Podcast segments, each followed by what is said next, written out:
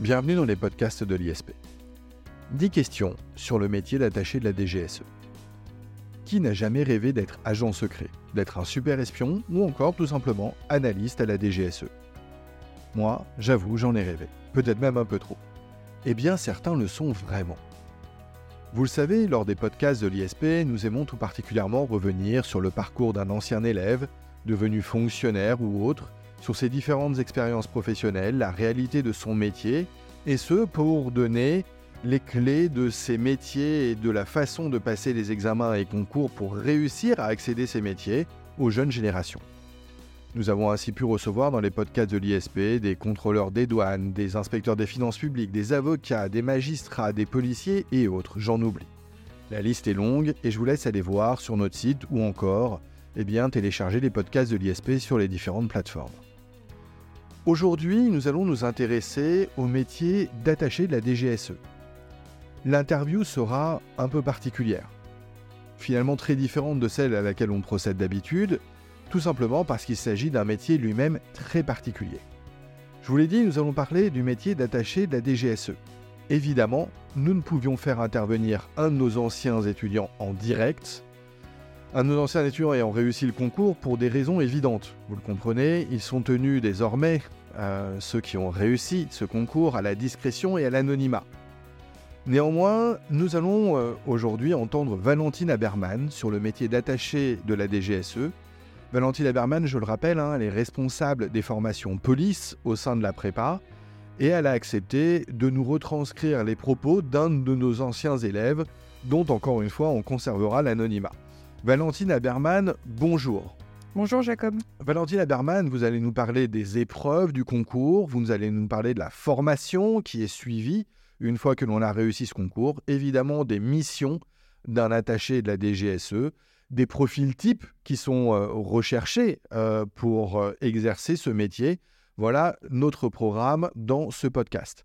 Valentine Aberman, pour commencer et avant toute chose, est-ce que vous pourriez nous rappeler brièvement les conditions pour passer le concours et les épreuves qui composent ce concours d'attaché de la DGSE.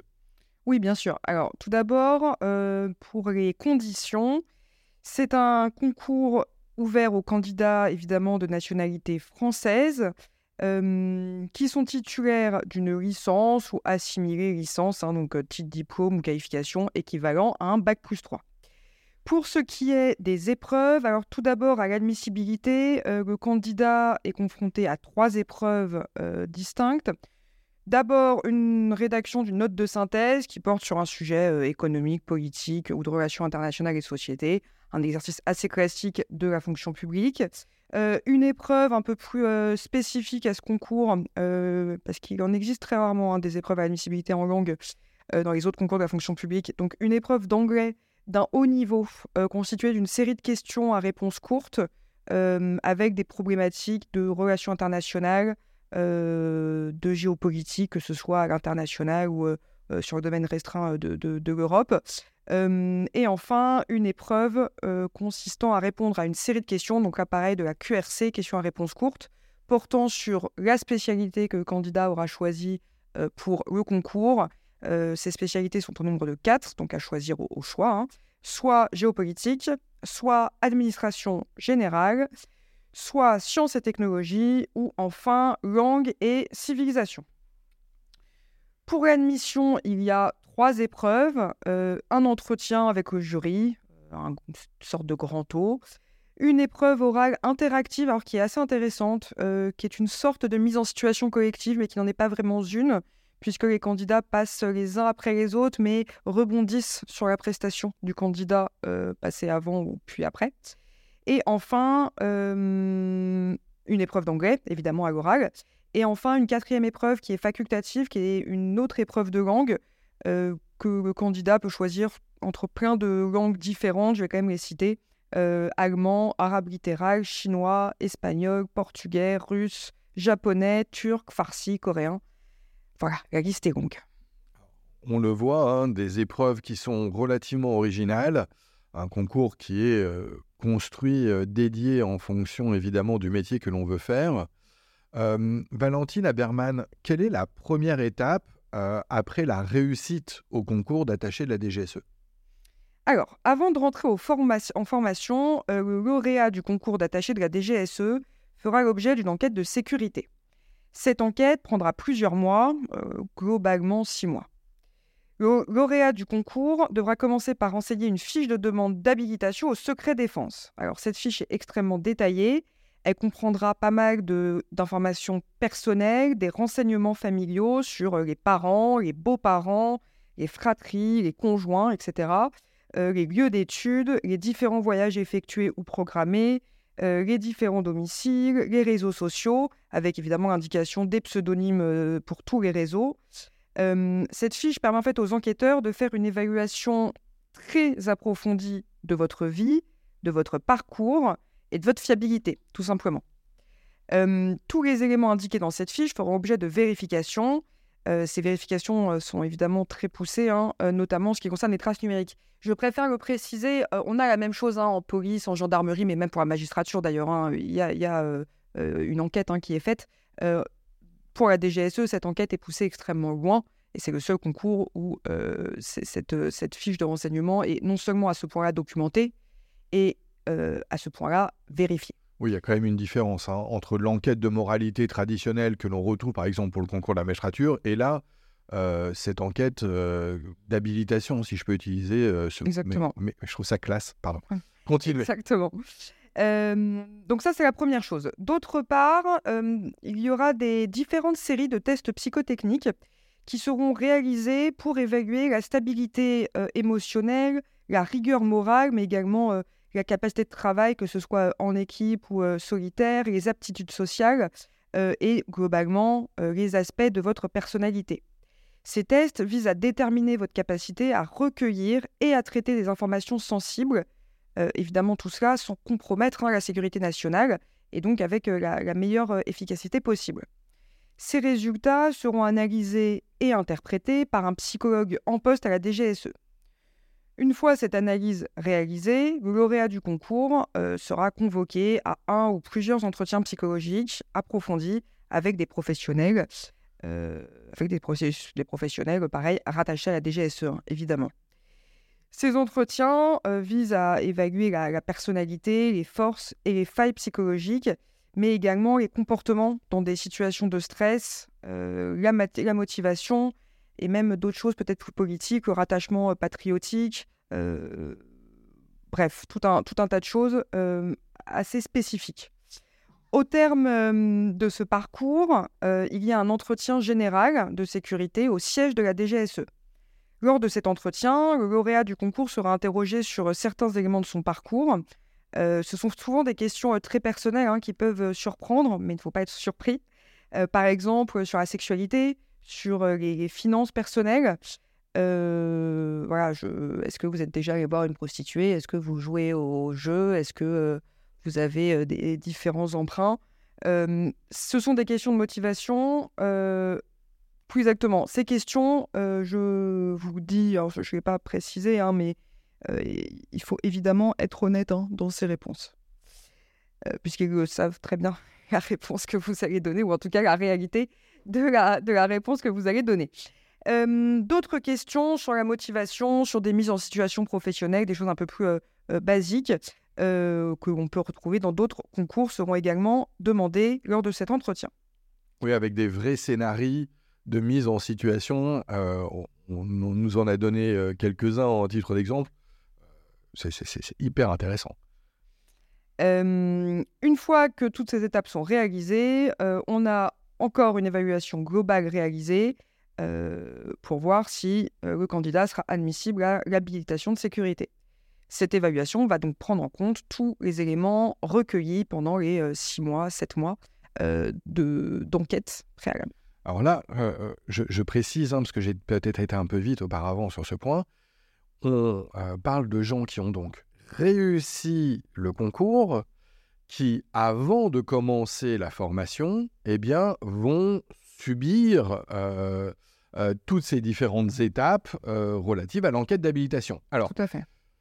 Valentine Haberman, très logiquement, poursuivons le processus chronologique. Quelle est l'étape d'après, une fois réussi cette enquête d'habilitation? Eh bien, la formation va pouvoir commencer. Elle dure globalement un an. C'est une formation qui s'effectue en alternance avec des passages dans le service d'affectation. S'agissant du poste d'affectation, euh, il est important de rappeler que la situation peut être très variable hein, en fonction des, promotions.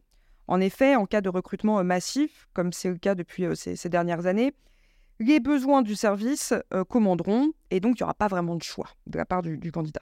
Alors, il peut arriver hein, que certains postes soient proposés au choix des candidats, notamment en fonction et des résultats des entretiens, mais surtout des spécialités je pense notamment au cyber, au linguistique, etc., que le candidat possède et euh, sur son classement euh, également.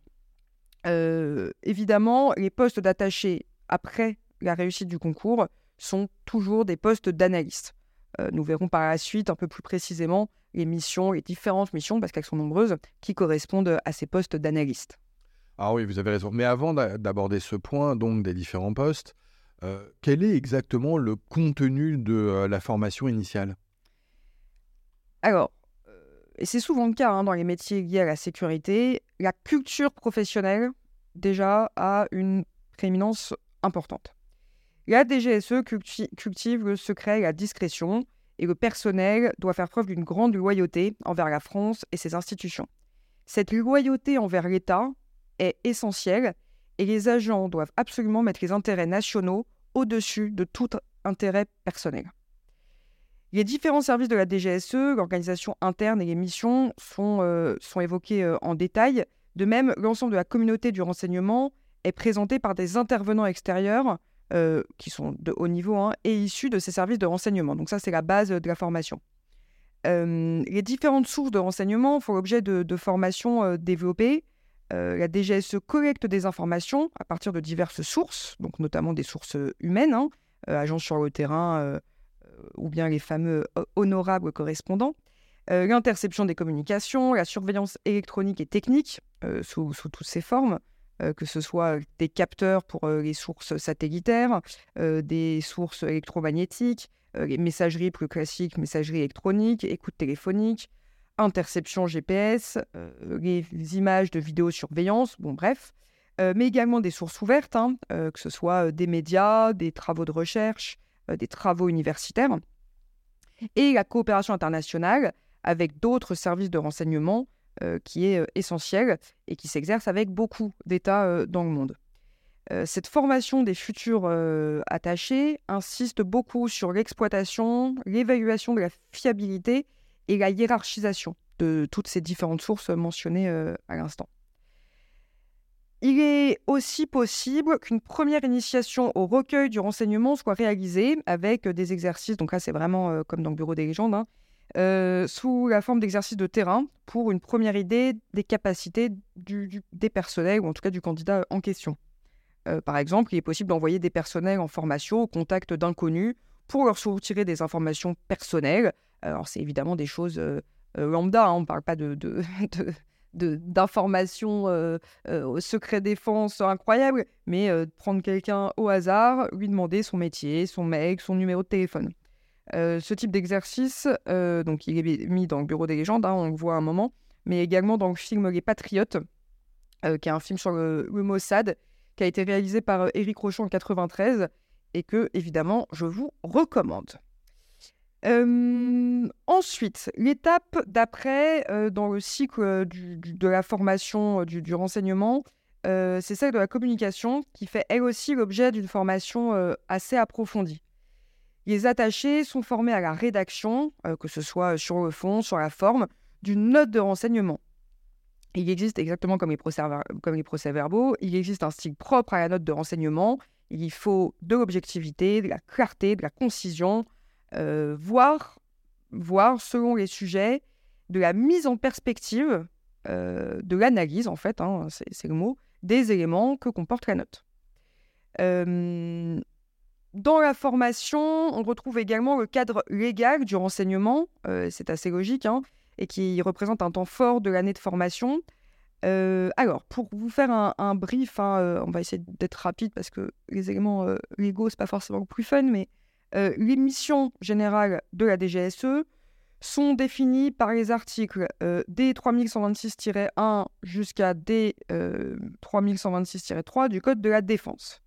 Ces articles disposent notamment qu'elle a, je cite, hein, pour mission, au profit du gouvernement et en collaboration étroite avec les autres organismes concernés, de rechercher et d'exploiter les renseignements intéressant à la sécurité de la France, ainsi que de détecter et d'entraver hors du territoire national les activités d'espionnage dirigées contre les intérêts français afin d'en prévenir les conséquences.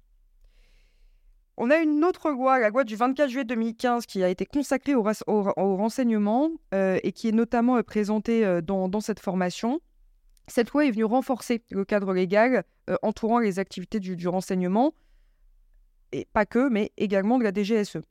Elle définit avec précision les pouvoirs et les limites du service de renseignement ainsi que euh, les mécanismes du contrôle parlementaire pour assurer évidemment la protection des droits et des libertés individuelles. Je conseille évidemment euh, à nos auditeurs, euh, alors que ce soit d'ailleurs les futurs attachés de la DGSE, mais également tous les étudiants police gendarmerie, d'aller lire cette loi qui est très intéressante. Dernier point peut-être important de la formation, c'est évidemment la sécurité hein, des agents.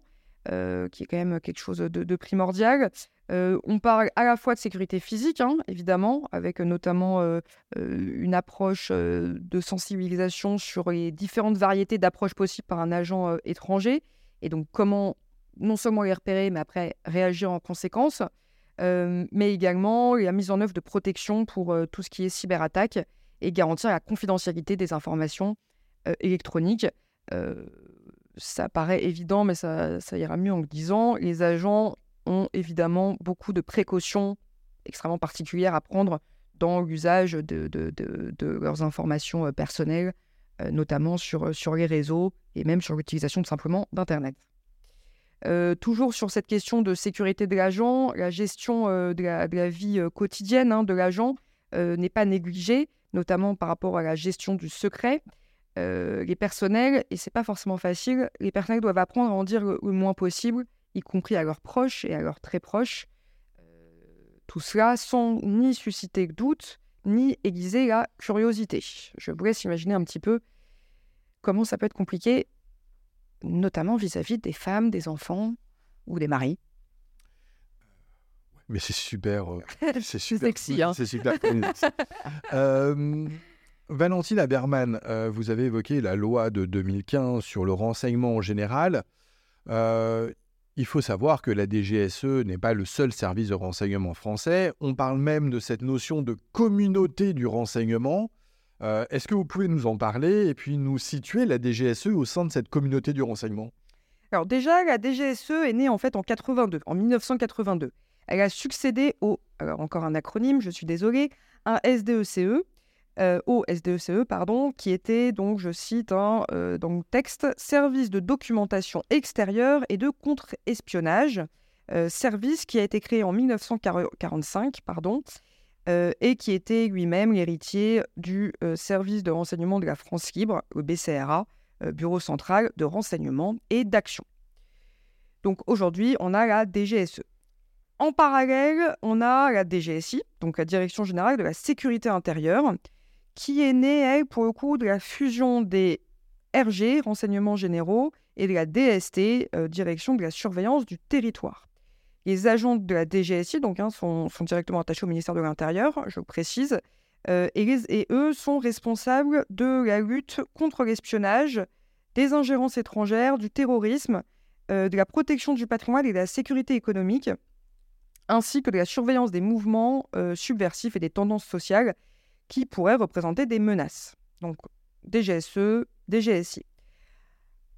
À côté de ça, euh, on a la DRM, Direction du renseignement militaire, qui a pour mission de fournir des renseignements donc d'intérêt militaire aux forces en opération et d'éclairer euh, les décisions des plus hautes autorités politiques et militaires. Enfin et euh, dernièrement, la DRSD, Direction du renseignement et de la sécurité de la défense, et le service de renseignement dont dispose le ministre des Armées pour assurer la sécurité euh, du personnel, des informations, du matériel euh, et notamment des installations aussi euh, physiques. En, résumé, donc, je répète, hein, DGSE, DGSI, DRM et DRSD sont les quatre principaux organismes français de renseignement. Je parle bien d'organismes français. Si on prend une perspective maintenant un peu plus large, et notamment en se référant à la communauté française du renseignement, euh, terme adopté en 2017, voilà quel aperçu on peut faire des services spécialisés de renseignement en France. Il y a trois services qui relèvent directement du ministère des Armées. La DGSE, qui est responsable de l'espionnage et du contre-espionnage à l'extérieur du territoire national.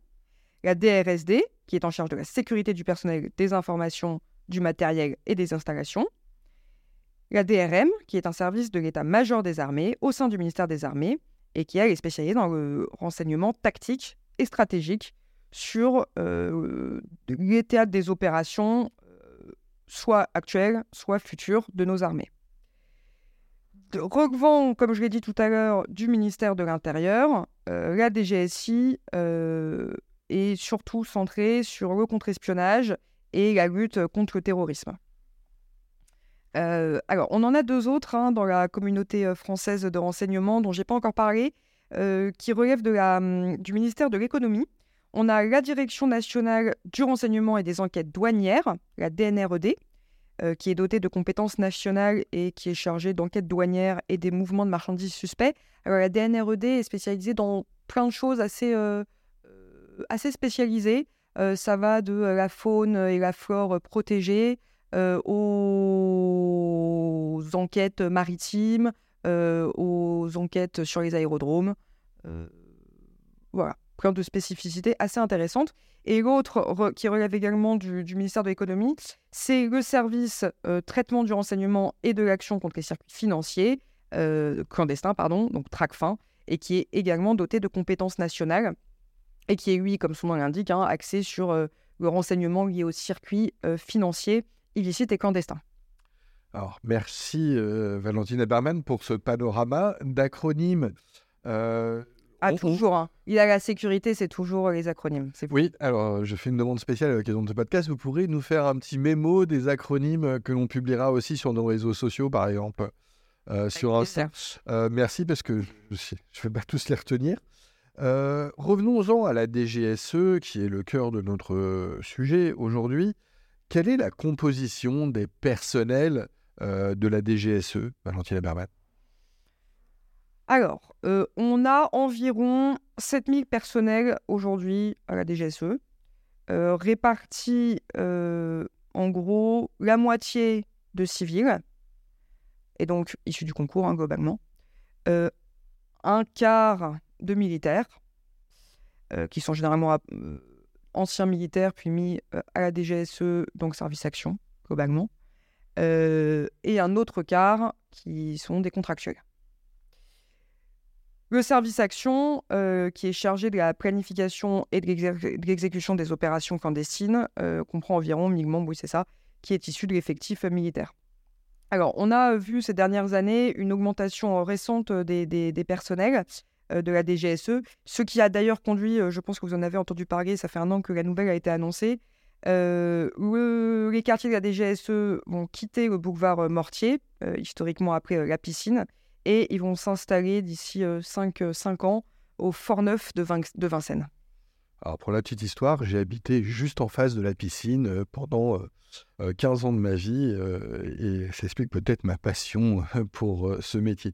Euh, Valentine Aberman, euh, quelle est la nature des missions d'un attaché euh, de la DGSE lors de son premier poste d'affectation? Nous en avons évoqué, dit quelques mots, mais... Alors, il n'y aura, pas beaucoup de surprises. Le poste sera nécessairement au siège à Paris et ce sera un travail d'analyste. Après, les domaines potentiels de travail demeurent variés et les suites, enfin les, futurs postes sont également assez variés. notamment tout ce qui est compétences linguistiques rares, pense notamment à l'arabe, au russe, au farsi, au chinois, etc., où les compétences informatiques seront évidemment prises en compte hein, dans l'orientation du premier poste à la centrale de la DGSE. D'une manière générale, la mission sera toujours hein, en premier poste de travailler en collaboration avec une équipe pour collecter et analyser des données cruciales liées à la sécurité nationale. Cette équipe peut comporter, euh, on l'a indiqué, hein, euh, des personnels avec des profils différents, des civils, des militaires, des contractuels. Les équipes sont mixtes. En fonction des postes, l'attaché pourra également suivre, donc en plus hein, de, de, de, de, son, dire de son taf, mais il faut peut-être que je fasse attention à mon vocabulaire. En plus de ses missions traditionnelles, il pourra peut-être suivre une mise à niveau, que ce soit linguistique ou encore technique, et qui pour le coup sera dispensée en interne. Le travail au quotidien se concentre principalement sur euh, l'orientation des capteurs, ce qui implique de suivre les informations communiquées par les différentes sources, euh, et notamment issues euh, de, technologies avancées, ce, que, je disais en, première partie, et d'en tirer des notes d'analyse. le travail d'analyste peut s'appuyer sur des sources ouvertes, mais l'essentiel est quand même réalisé au moyen de sources fermées, notamment techniques et technologiques. Tout le travail de l'analyste euh, va reposer sur le cycle euh, qui va alterner lecture, réflexion, synthèse, rédaction. Donc il faudra à la fois maintenir un jour un excellent niveau de culture générale, hein, euh, parce que c'est cette hauteur de vue, cette analyse qui sera importante, et pousser, ce sera le plus efficace, pousser très loin au niveau d'expertise dans un domaine en particulier. évidemment, un travail d'initiative et une veille de fond sur le domaine analysé et euh, associé euh, aux, postulants, enfin aux, candidats, euh, enfin à l'attaché, est attendu. Mais ça va quand même pas mal dépendre, en plus de la spécialité de, de l'attaché, ça va dépendre évidemment de l'actualité, puisque les commandes de notes sont denses, nombreuses et suivent évidemment les, les, besoins du service à l'instant T. Alors, en apparence, hein, donc on passe à la version un peu moins sexy, donc euh, l'attaché la DGSE devient analyste, euh, l'analyste rédige des notes. Bon, euh, quels sont les destinataires de ces notes d'analyse? Eh bien, pas grand monde. Les notes de la DGSE sont destinées à un public qui est en fait évidemment un très restreint, et même leur mode de communication en tant que tel est hautement sécurisé ces notes sont généralement réservées aux plus hautes autorités de l'État français et aux responsables des services de renseignement et de sécurité nationale. donc ça peut inclure, enfin ça inclut le président de la République, Premier ministre, ministre de la Défense, ministre de l'Intérieur et quelques hauts responsables du ministère des Affaires étrangères et des directeurs de la communauté du renseignement. ce travail d'analyse approfondie conduit par des GSE est essentiel pour identifier les menaces potentielles ou avérées euh, les opportunités diplomatiques, les tendances émergentes et les vulnérabilités. Euh, il permet, en fait, ces notes permettent d'éclairer la prise de décision, euh, et ça au plus haut niveau de l'État. Des sanctions internationales et même des interventions militaires peuvent être fondées, notamment sur, sur ces notes circonstanciées de renseignement. Mais donc, ce qui veut bien dire que entre collègues de la DGSE, vous ne parlez pas de votre métier. C'est-à-dire que les personnes qui lisent les notes sont euh, au plus haut degré de l'État et sont certainement pas vos collègues. Ah oui, oui. C'est maintenant dit comme ça, ça semble évident, mais euh, euh, au premier abord, oui, c'est très différent de ce que l'on pratique par ailleurs. alors toujours sur ce premier poste, Valentine Aberman, quels sont les, principaux domaines sur lesquels bah, les attachés, donc dans le cadre de leur premier poste, peuvent travailler? Alors, le travail d'analyste euh, peut concerner euh, un de ces domaines, le contre-terrorisme, le contre-espionnage, la géopolitique, la contre-prolifération nucléaire et la protection du secret économique et industriel. Euh, encore une fois, les compétences techniques ou linguistiques de l'attaché orienteront l'affectation dans tel ou tel service si on développe un petit peu chacun de ces domaines, la DGSE joue un rôle crucial hein, dans la lutte contre le terrorisme. elle surveille de très près les activités des groupes terroristes internationaux et des, individus radicalisés en collectant des renseignements sur leurs intentions, leurs réseaux, leurs opérations. Ces informations sont cruciales hein, pour la prévention d'attaques terroristes en France et à l'étranger. Il faut bien comprendre, hein, et on en, parlait tout à l'heure, des, différents euh, euh, services de renseignement. La DGSE coopère hein, avec les autres services de renseignement, et notamment la DGSI, euh, mais également des partenaires internationaux pour lutter contre le terrorisme. par exemple, ces dernières années, depuis, depuis 2015, voire même un peu avant en fait. Ces dernières années, le travail s'est concentré sur la bande sahélo-saharienne, dans laquelle opère ACMI. Pour ceux qui ont écouté le dernier podcast sur la, menace islamiste, vous savez de quoi je parle. Donc ACMI pour Al-Qaïda au, Maghreb islamique. et la zone syro-irakienne, principalement tenue par, par l'UI. Euh, la protection de nos ressortissants, de nos implantations diplomatiques et économiques, la recherche des Français euh, otages, le suivi de la propagande islamique, la montée en puissance des organisations terroristes, la composition de leur hiérarchie et l'action de ces filières djihadistes euh, ont largement occupé ces dernières années les personnels de la DGSE. Si on parle maintenant du contre-espionnage, alors ça c'est un domaine historique hein, de la DGSE, il vise à détecter et à contrer les activités d'espionnage étranger sur le territoire français. Euh, et en lien avec la, DGSI à l'étranger. Euh, ça inclut la, protection des secrets gouvernementaux, militaires, industriels et économiques de la France. Évidemment, la DGSE réalise aussi un, important travail de veille et d'analyse sur les développements géopolitiques mondiaux pour fournir des informations aux décideurs politiques, militaires et diplomatiques. Alors, je parlais de contre-prolifération euh, nucléaire. Alors, qu'est-ce que c'est? La DGSE est également chargée de surveiller la prolifération des armes biologiques, chimiques, nucléaires et tout ce qui est technologie associée. Donc ça, ils le font en grande collaboration avec les services de renseignement étrangers. Et il s'agit de détecter les activités liées à la production et à la diffusion de ces, de armes, hein, avec des focus particuliers sur des pays considérés comme euh, pas amis, on va dire ça comme ça, de manière euh, extrêmement délicate, comme euh, par exemple l'Iran, la Corée du Nord. L'idée, c'est d'avoir de, la conscience de la capacité et de l'intentionnalité d'usage de ces types d'armes par des États étrangers. et comme ça, les, risques sont évalués, ainsi que les conséquences potentielles sur la scène internationale d'un éventuel usage de ces armes enfin, la DGSE protège évidemment les intérêts scientifiques, économiques et industriels de la France. ce phénomène touche notamment toutes nos industries de défense, automobile, aéronautique et énergétique. Alors ça c'est peut-être moins, moins important, mais la DGSE aide également nos, entreprises françaises à se prémunir contre l'espionnage industriel, notamment tout ce qui est cyberattaque.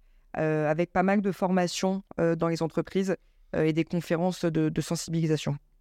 Très bien, Valentine Barman. Oui, donc je disais tout à l'heure, quand on pense aux notes d'analyse, ça n'a pas forcément l'air si fun que cela, mais en réalité, quand vous nous décrivez les différentes missions, même au sein du premier poste, on voit que c'est extrêmement riche et enrichissant, extrêmement intéressant.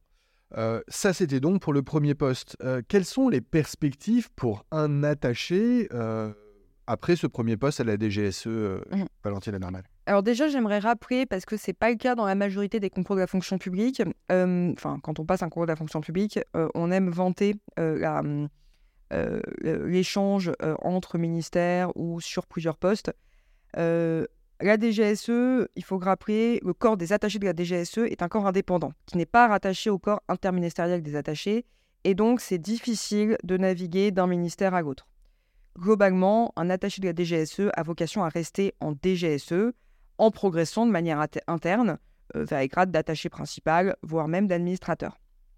Alors, quelques passerelles peuvent exister dans les... vers les autres services de renseignement dont, j'ai pu parler tout à l'heure, donc la DRM ou la DRSD, mais ce sera rare et ce sera soit sous forme de détachement, soit sous la forme de statut d'officier de liaison, enfin avec le statut d'officier de liaison, en gros, ce sera assez temporel et circonstancié. globalement, après 3, 4, 5 années euh, sur le premier poste euh, au sein de la DGSE en tant qu'analyste, plusieurs possibilités d'évolution sont possibles. chacune correspond à des responsabilités et à des défis variés. Parmi les principales perspectives, on peut mentionner le fait de devenir un officier traitant, de manager une équipe ou bien encore d'opter pour la voie d'une spécialisation technique. S'agissant de l'officier traitant, son rôle implique le débriefing et le traitement de sources humaines à Paris ou à l'étranger en fonction euh, des séjours, euh, séjours qu'il va pouvoir réaliser.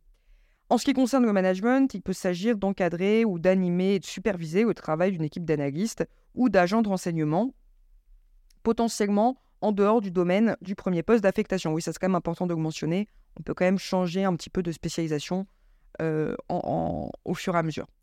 Euh, l'autre voie d'évolution possible, euh, c'est de se spécialiser davantage d'un point de vue technique et donc devenir expert dans un domaine spécifique, hein, l'analyse de données, une langue, enfin une langue pris, en particulier, la cybersécurité, la cryptographie, la technologie de surveillance ou encore d'autres domaines de, de technologie avancée. Alors, ce n'est que certaines possibilités, euh, compte tenu euh, de la structure euh, de la DGSE. il y a également plein d'autres possibilités, mais je ne peux pas toutes, toutes les mentionner. tout de même, Valentin Arman, à, ce titre, et j'aurais sans doute dû vous poser la question avant, est-ce que vous pouvez nous dire quelles sont les grandes composantes de la structure de la DGSE Alors, la DGSE est organisée en plusieurs directions. Chacune de ces directions a des missions spécifiques.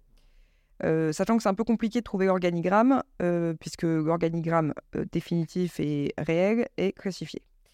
Néanmoins, on va pouvoir mentionner le rôle des principales directions. Au niveau central, le secrétariat pour l'analyse et la stratégie assure les fonctions de coordination, de synthèse de soutien à la gestion stratégique de la DGSE. Son rôle est de garantir la qualité et la pertinence des informations transmises aux autorités nationales. Euh, le secrétariat veille également à maintenir la cohérence des interactions avec les partenaires, qu'ils soient nationaux et internationaux, euh, partenaires donc de la, DGSE. Enfin, il a pour mission, euh, en collaboration avec les centres de mission et les directions, d'anticiper et de mener des activités prospectives. Le lien avec les institutions et les relations internationales sont effectués par les centres de mission qui ont plus globalement un rôle de direction de tous les moyens humains, techniques et opérationnels de la DGSE. Ensuite, la euh, direction technique et de l'innovation, elle, est responsable de la collecte des renseignements techniques et électroniques. Elle va déployer des moyens technologiques, avancés, euh, les satellites, balises, systèmes d'imagerie, équipements électroniques et électromagnétiques, euh, tout ça dans le but de surveillance et de recueil des informations. Cette direction joue un rôle essentiel dans la collecte de données du renseignement à partir de sources techniques euh, et parfois en recourant à du codage ou à de la cryptoanalyse. Elle participe également au développement des capacités, euh, françaises de cyberdéfense. Cette direction est, celle de la plus grande envergure pour la DGSE. Elle regroupe près de la moitié du personnel de la DGSE. On a également la direction des opérations et recherche, qui elle est responsable de la planification et de la conduite des opérations de renseignement et d'action. Ça comprend la collecte de renseignements sur le terrain, les opérations spéciales et le service action, qui est responsable des missions clandestines et des actions secrètes. Et c'est là où on rejoint votre rêve, Jacob Bérébi. Cette direction, elle est associée donc vraiment pour le coup à des opérations de terrain et aux activités spéciales de la DGSE. Euh, là, on a environ un tiers du personnel qui y travaille. Le service action, hein, pour rappel, mais je pense que vous le connaissez tous, est en charge de la préparation et de la mise en œuvre des actions euh, clandestines et elle est exclusivement composée de militaires. par ailleurs, la direction de l'administration gère les fonctions de soutien et de gestion interne de la DGSE, Bon, là, on a un travail plus, plus classique. Hein. Elle s'occupe des ressources humaines, des finances, de la logistique, de la sécurité interne, des archives euh, et de tout ce qui est administratif, euh, notamment euh, tout ce qui est administratif et qui sert au fonctionnement de, de, ce que les personnels appellent entre eux la boîte, comme dans la police d'ailleurs. Valentine Aberman, merci pour ce retour très complet. Est-ce que vous voulez ajouter un mot en conclusion? Oui, on peut aussi quand même parler, j'ai oublié de, de, de, de mentionner, j'ai pas trop parlé de l'affectation des agents de la DGSE, notamment à l'étranger, en fonction, alors ça se fait toujours pas vraiment sur l'envie hein, de l'attacher, ça se fait plutôt en fonction des missions et des besoins de l'agence. par exemple, lorsqu'un agent est affecté en ambassade, il peut être détaché de manière temporaire et ne dépendra pas nécessairement d'une direction euh, spécifique dans les directions que j'ai mentionnées euh, euh, tout à l'heure, mais il travaillera plutôt officiellement, j'insiste sur l'adverbe, dans le cadre des missions diplomatiques de l'ambassade. ça peut, il est également possible pour l'attaché d'être déployé à l'étranger, sous couverture évidemment, mais par exemple comme employé d'une entreprise. Dans les deux cas, la mission restera la même, ce sera toujours ciblage, recrutement, traitement des sources humaines.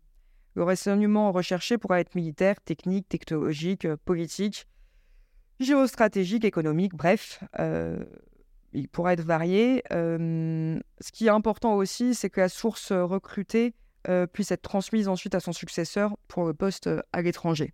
Alors, merci Valentine Amerban, merci pour ce retour très complet hein, sur le métier d'attaché de la DGSE. Et oui, même euh, après ce podcast, j'en rêve toujours, peut-être dans une autre vie. Euh, il faudra que j'apprenne à planter un clou sans doute pour que un, jour je puisse espérer. Voilà. Euh, Valentina Berman, je vous demande aussi tout à fait particulièrement de remercier directement notre ancien élève de la prépa.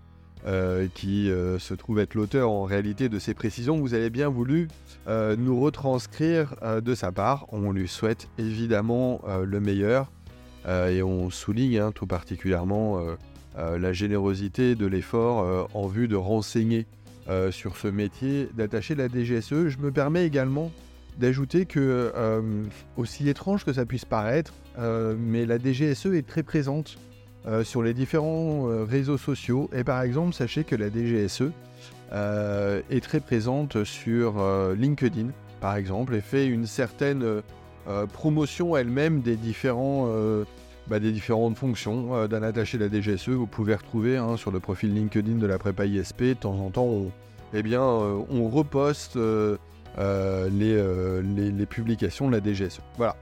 Merci à tous. Euh, merci euh, une nouvelle fois euh, d'avoir téléchargé un podcast de l'ISP et on vous dit à très bientôt. Au revoir. Au revoir à tous.